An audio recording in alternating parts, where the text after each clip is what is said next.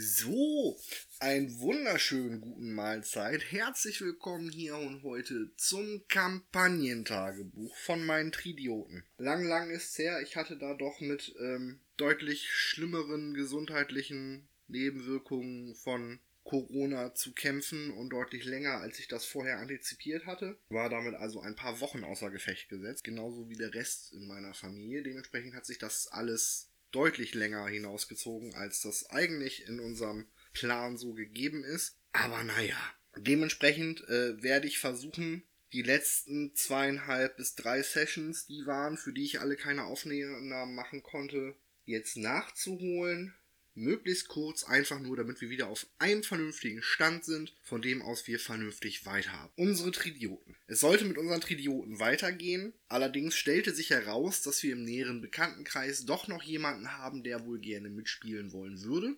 Kam mir jetzt relativ gelegen, damit habe ich dann vier Spieler am Tisch und kann dann auch Termine wahrnehmen, wo dann ein Spieler nicht kann. Bei einer Dreiergruppe ist das immer schwierig, wenn ein Drittel fehlt. Dementsprechend kam mir das sehr gelegen. Die kennen sich untereinander alle, das hat es deutlich einfacher gemacht. Selbstverständlich habe ich vorher die Gruppe gefragt, Person XY würde gerne dazustoßen. Ist das für euch in Ordnung oder nicht? Und wenn nicht, braucht ihr mir dafür auch keine Gründe nennen.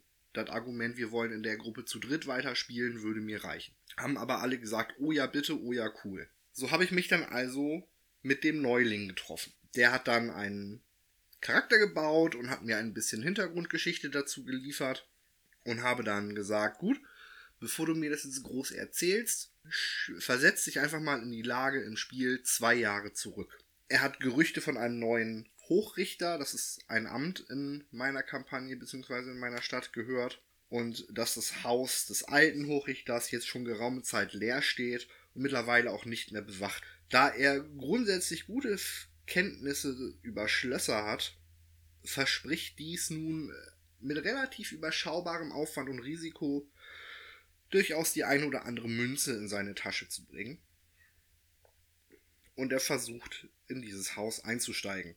Nun ereignet sich in diesem Haus ein tragischer Zwischenfall, nämlich dass auch zwei andere Gestalten das Haus betreten und eine davon die andere ermordet. Und diesen Mord kann er beobachten. Nun geht es damit weiter, dass die Stadtwache hineinstürmt und der tatsächliche Mörder ihn des Mordes bezicht. Da der tatsächliche Mörder ein relativ hohes Amt in der Stadt innehat, glaubt die Stadtwache ihn erstmal und er wird verhaftet. Nach zwei Wochen im Kerker bekommt er eine Vorladung, darf sich nun im Büro eines Beamten niederlassen und wird ein bisschen darüber ausgefragt, was er denn zum Allgemeinwohl der Stadt beitragen könnte und wie es ihm wohl möglich wäre, sich hier zu etablieren und nützlich zu machen. Über die Fragestellung, wer war der Mörder, wer wurde umgebracht und was ist hier tatsächlich passiert, wird sich ausgeschwiegen. Da gibt es das eine oder andere Gerücht. Aber niemand will jetzt eigentlich so ganz genau wissen, was da eigentlich Sache ist. Er fängt damit an, dass er gut darin ist, sich zu verstecken, wo sein Gegenüber nur lacht und sagt, er hat ja beim letzten Mal schon hervorragend funktioniert. Eher nicht so. Dann behauptet unser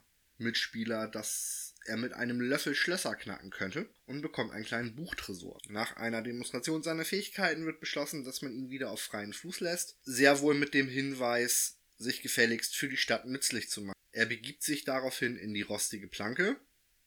An dieser Stelle verweise ich auf die Podcast-Folge zum Thema Wir bauen eine Taverne. Da bekommt ihr weitere Informationen über die rostige Planke, was die besonders und toll macht. Und hält sich hier mit kleineren Arbeiten über Wasser und versucht sich eben so.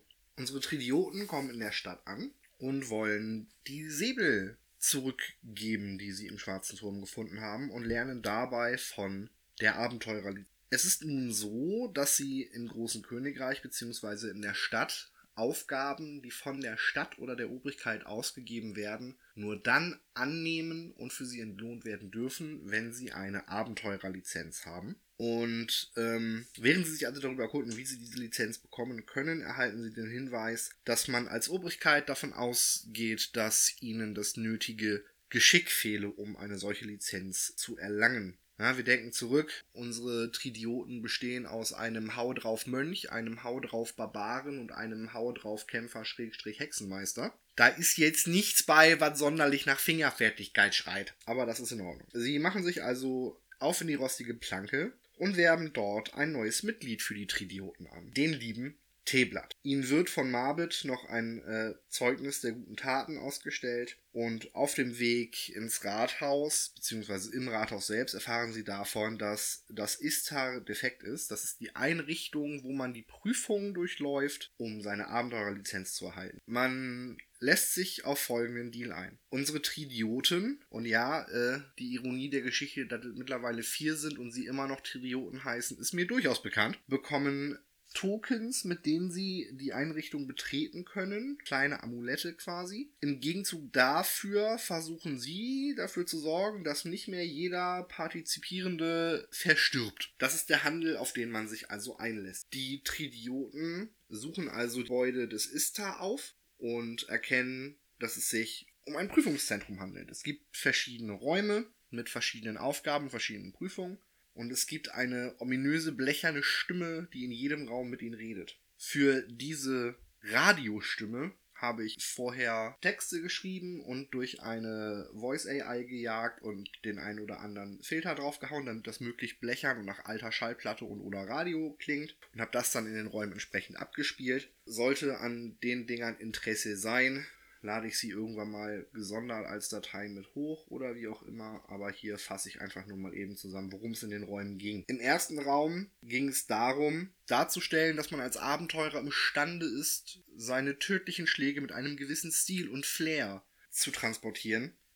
Und die Aufgabe ist es nun, einen Dummy niederzustrecken und dabei eine Catchphrase von sich zu geben. Und anhand dieser Catchphrase wird man dann bewertet. Sollte ein Spieler es jetzt versuchen, den Raum auf der anderen Seite zu verlassen, ohne dass jeder eine Catchphrase von sich gegeben hat, bekommt er einen elektrischen Schlag und einen W4 Schaden. Ne, hier darf sich keiner aus der Nummer rausziehen. Das ist eine Gruppenbildungsmaßnahme und die wird auch von allen Mitgliedern der Gruppe angenommen. So. Die Catchphrases, die sie von sich geben, sind Erik rezitiert das Familiengebet aus der blutige Fahrt Gottes. Gut, ist jetzt einer meiner Lieblingsfilme, hat einen Stein bei mir im Brett, habe ich deswegen erlaubt, fand ich jetzt trotzdem irgendwie langweilig. Fondal sagte Hasta la vista, Baby. Ich erkenne einen Trend. Grimhelm machte einen Wirbelschlag und sang dabei You spin my head right round, baby. Und Perrin Teeblatt hat einer Puppe den Kopf abgeschnitten und sagte, man muss nicht gleich den Kopf verlieren. Von den vier Varianten fand ich Grimhelms Wirbelschlag sehr gut und Perrins, man muss sich den Kopf verlieren. Da hat er zumindest mal drüber nach. Trotzdem, alle haben die Aufgabe erfüllt und dürfen weiter. Im nächsten Raum sind verschiedene Positionen aufgebaut. Es gibt einen großen Banketttisch, es gibt ein kleines Alchemielabor, es gibt ein paar Waffen und Schmuckstücke an der Wand. Und die Aufgabe ist es nun, Schätze anzuhäufen mit möglichst viel Gegenwert. Hierbei müssen sie ein bisschen mit Wahrnehmungsproben arbeiten und mit Wissensproben und einen groben Plan haben, was sie tun. Ähm, Überraschung, Überraschung, unser Schurke hat mit deutlichem Abstand, deutlichem Abstand am besten abgeschnitten. Und auch eine Überraschung, der Mönch hat zumindest partizipiert und was abgeliefert. Dinge, die die Helden versuchen bei sich zu behalten, wenn sie den Raum verlassen, verwandeln sich in Säure. Ja, geht ja darum zu zeigen, was man kann und nicht darum, sich zu bereichern. Die Stadt möchte ja was. Kommen wir zum dritten Raum. Im dritten Raum gibt es die Ansage, dass äh, ein Graben zu überwinden ist und alle magischen Effekte ausgeschaltet wurden. PS wurden sie nicht. Es wird nur behauptet. Wenn einer auf die Idee kommen würde, hier trotzdem zu zaubern, könnte er das tun. Ähm, zur Verfügung stehen eine drei Meter lange Stange, 50 Hämmer, ein Bettlaken, eineinhalb Meter Holzbretter, vier Fässer voll mit Honig, Bier, Mehl und Essig, ein Spiegel, ein paar Nägel, 100 Brettchen, die 30 Zentimeter lang sind und 30 Meter Seidenfaden. Und zu überwinden ist ein viereinhalb Meter breiter Abgrund von einem Balkon zum nächsten. Jetzt gibt es Spieler, deren erste Reaktion ist, das Regelbuch rauszuziehen und nachzulesen, wie weit sie denn springen können. Ja? Die Idee finde ich jetzt pauschal eigentlich gar nicht kacke. Ich finde die Herangehensweise kacke und das habe ich meinen Spielern auch gesagt. Wenn ihr der Meinung seid, ihr wollt versuchen, darüber zu springen, dann dürft ihr das gerne versuchen. Ihr guckt jetzt aber bitte nicht im Regelbuch nach, ob das vorher, ob diese Idee funktioniert oder nicht. Ne? Du stehst jetzt vor einem Abgrund und überlegst, kannst du das oder kannst du das nicht? Dann fängst du auch nicht vorher an, durchzurechnen, mit wie viel kinetischer Energie du loslaufen und abspringen musst, damit du genug Antrieb hast, um darüber zu kommen. Du machst das dann einfach. Kurzfassung, ja, man kann da einfach rüberspringen. Das ist überhaupt kein Problem. Dafür braucht man einen Stärkewert von 12. Den hat bei mir in der Gruppe jeder. Äh, trotzdem spannend, wie lange sie sich dann versucht haben, daran aufzugeilen, das mit diesen Gerätschaften zu schaffen, um sich dann darauf zu einigen, wir versuchen jetzt einfach, dass da einer rüberspringt. Was soll schon passieren? Der fällt dann halt runter, ist dann so. Der nächste Raum war ein großer Raum gefüllt mit einem Säurepit in dem einige Steinsäulen standen. Und mit diesen Steinsäulen konnte man da jetzt relativ unkompliziert rüber und am anderen Ende stand ein Gong. Auf diesem Gong steht, wenn dir deine Freunde lieb sind, hau hier bloß nicht drauf. Kam also, wie es kommen musste. Grimhelm ist drüben, liest sich das durch. Perenteblatt kommt rüber. Grimhelm sagt, hau da bloß nicht drauf. Und die erste Reaktion von Perrin ist, ich hau da jetzt drauf. Mit dem Ergebnis, dass die Säulen zur Seite wegkippen und die anderen beiden jetzt erstmal lustig durch Säure schwimmen dürfen. Haben sich bedankt. Auch hier war der Unterhaltungswert für mich viel größer als für alle anderen Beteiligten. Und im letzten Raum geht es dann um Vertrauensbildung und äh, Vertragsaushandlung. Das ist auch die Stelle, an dem alles irgendwie so ein bisschen schief ging und die meisten Partizipierenden verstarben. Man findet also einige Skelette und verwesene Leichen und einen großen Fleischgolem. Dieser große Fleischgolem hat jetzt relativ viele Resistenzen und relativ viele Lebenspunkte. Ist aber gar nicht schlimm. Wir haben ja in den letzten paar Räumen durchaus gelernt, wie wir mit zwickenden Situationen umzugehen haben.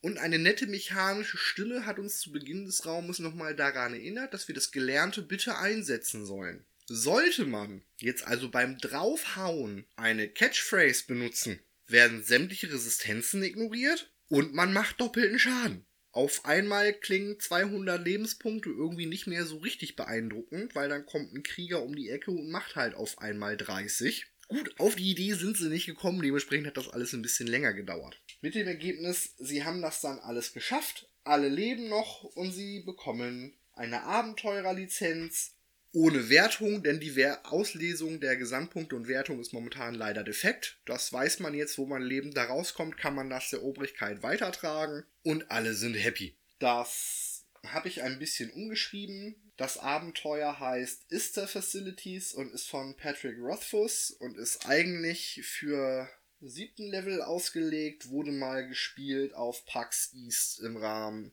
der Acquisitions Incorporated Kampagne kann ich jedem empfehlen, sowohl zum Angucken als auch zum Spielen. Ist ganz witzig, kriegt man für Umme auf der DM-Skill.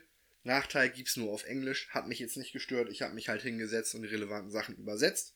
Und je nachdem, wie die Gruppe so drauf ist und wie man das schön verpackt und in seiner Kampagne parkt, kann man das Ding in zwei Stunden durchspielen. Man kann da aber auch drei oder vier Abende für brauchen. Gut, ist dann sehr lang gestreckt, aber so grundsätzlich geht das. Wir haben es dann hingekriegt, tatsächlich, dass wir fünf Stunden für den Abend gebraucht haben mit worum geht's da, was ist das, lass uns da hingehen und das machen. Nachdem unsere vier Helden nun also ihre Abenteurerlizenz haben, sind sie auf der Suche nach ihrem ersten großen Auftrag im Dienste der Öffentlichkeit. Und wie das gestandene Helden so machen, gehen sie also ans schwarze Brett und suchen den Auftrag, der das meiste Geld gibt. Auf der Plusseite wenn ich der Meinung bin, ich möchte einen bestimmten Auftrag mit denen spielen, muss ich da einfach nur eine Null mehr hinterschreiben und die nehmen auf jeden Fall den. Ist ja, manchmal machen sie es einem ja auch einfach. Sie lesen jetzt also von einem mechanischen Wächter im Gefängnis, der seinen Job ein wenig zu gut macht. Sie gehen ins Rathaus und werden dem Justika Eloton vorgespielt, äh, vorgestellt. Und dieser jener ist ein Gastspieler an diesem Abend. Ist ein Freund aus meiner Jugend, die anderen kennen ihn auch alle. Ähm, der Gutste arbeitet selber auf dem Amt und hat in seiner Jugend zusammen mit mir durchaus äh, in der einen oder anderen Theatertruppe mitgemischt. Der hat sich also als erklärtes Ziel für den Abend gesetzt, mit möglichst hochgestochener Sprache den anderen vier Chaoten das Leben möglichst schwer zu machen. Fand ich von der Herangehensweise sehr witzig ich habe meine Chaoten vorher darüber in Kenntnis gesetzt, dass ein eingefleischter RPler mal gerne einen Abend mitspielen würde und alle waren total begeistert. Sie haben während des ganzen Abends hart geflucht, haben aber alle am Ende gesagt, war cool, gerne nochmal, aber bitte erstmal ein Jahr oder so ohne den dazwischen. aber dann gerne wieder. Er klärt sie also über das Amtsprozedere auf und verteilt den Auftrag. Sie mögen also bitte in das Verlies gehen und sich dort dem mechanischen Wächter annehmen. Setzt sie darüber in Kenntnis, dass das Amt einen Begleiter für diesen Auftrag zur Verfügung stellt, wohingegen die erste Frage unseres Barbans ist, was kann er? Und bekommt die Antwort, er ist geübt im Umgang mit Armbrüsten und planerischen Vorgängen. Was eine sehr schöne Umschreibung ist für, der ist sehr belesen. Man gewährt allen Beteiligten zwei Stunden Zeit für etwaige Vorbereitung und treffe sich dann vor dem Verlies. Elotons benutzt, ähm, wie heißt denn das auf Deutsch? Weiß ich tatsächlich gerade gar nicht. Mask of Many Faces und äh, präsentiert sich in der alternativen Persönlichkeit Walter Schmidt folgt der Gruppe und führt Notizen. Sie gelangen ins Verlies, werden auch ohne große Bedenken, da sie ja in Begleitung einer Amtsperson sind, vorgelassen und im Kellersegment zusammen mit diesem mechanischen Wächter eingesperrt auf einer Ebene und müssen sich um den kümmern. Sie haben ihre Zeit relativ schlecht genutzt, um Informationen über ihn zu bekommen. Aber ein paar haben sie bekommen. Und zwar hat der Erfinder ihnen drei Fragen zugestanden. Die Fragen waren, was kann es? Die Antwort war töten. Die nächste Frage war, was sieht es? Die Antwort war alles. Und die nächste Frage war, hat es Schwächen? In Anbetracht dessen, dass jetzt sehr viele Leute an dem Ding gestorben sind und der Erfinder deswegen ein sehr schlechtes Leben in dieser Stadt führt, fühlte er sich so dermaßen beleidigt, dass er diese Frage nicht mehr beantwortet hat und die Tür geschlossen hat. Natürlich hat das Ding keine offensichtlichen Schwächen, weil sonst hätte ja schon jemand dafür gesorgt, dass das Ding abgeschaltet wird. Was wissen wir aus den anderen Sachen? Es kann überraschend gut töten. Das heißt, wir wollen also vielleicht nicht unbedingt im Nahkampf mit dem Ding stehen. Und was sieht es? Alles. Diesen Hinweis finde ich ganz wichtig. Und auch wenn das schon eine sehr lange Weile her ist, dass ich als Spieler am Tisch saß, wenn mir jemand sagt, der Gegner sieht alles, oder es gibt Gerüchte darüber, dass der alles sieht, dann kann ich mir ja schon mal ausmalen, dass irgendwelche Illusions-, Blend- und oder Täuschungsaktionen jetzt nicht unbedingt die erfolgreichsten sind. Das habe ich versucht, den spielerisch mit auf den Weg zu geben. Hat nicht funktioniert, haben sie trotzdem alles versucht, ist auch okay. Jetzt haben sie zum ersten Mal Begegnung mit einem Gegner gemacht, der deutlich mehr Bewegungsrate hat als sie. So dass man also nicht draufhauen, weggehen oder hinterherrennen draufhauen konnte, sondern man musste irgendwie anfangen, sich taktisch zu platzieren und das Ding zu beschießen und vielleicht ein bisschen durch die Gegend zu hetzen. Sind alle ein bisschen öfter umgefallen und wieder aufgestanden, als ich das vorher erwartet habe, aber tatsächlich ohne schwerwiegende Verluste tatsächlich rumgekriegt, das Ganze. Und danach haben sie sich bei Eloton im Büro ihre Belohnung abgeholt und haben diese quittiert. Haben jetzt nicht darauf aufgepasst, dass die Quittung, die sie da unterschreiben, eine Blanko-Quittung ist, mit dem Ergebnis, dass sie also 2000 Euro für den Auftrag gekriegt haben und Eloton sich nochmal die anderen 4000 Euro gemütlich in die eigene Tasche gesteckt hat, anstatt es unseren Elden zu geben. Aber so ist es nun mal. Auf jeden Fall haben unsere 4 KO jetzt jeder 500 Gold in der Tasche und können damit ein bisschen shoppen und schauen, was als nächstes passiert. Sie haben Interesse bekundet, daran einen verschollenen Magier zu retten. Bin mir noch nicht so richtig sicher, ob ich äh, die Aufträge in ihrer Wertigkeit ein bisschen verändern möchte. Aber das werden wir sehen. Sie haben es dann jetzt geschafft und haben das Level 5 erreicht. Und wie es mit den Tridioten weitergeht und ob sie sich vielleicht doch mal umbenennen, das erfahrt ihr dann beim nächsten Mal. Auf jeden Fall seid ihr jetzt auf dem aktuellen Stand.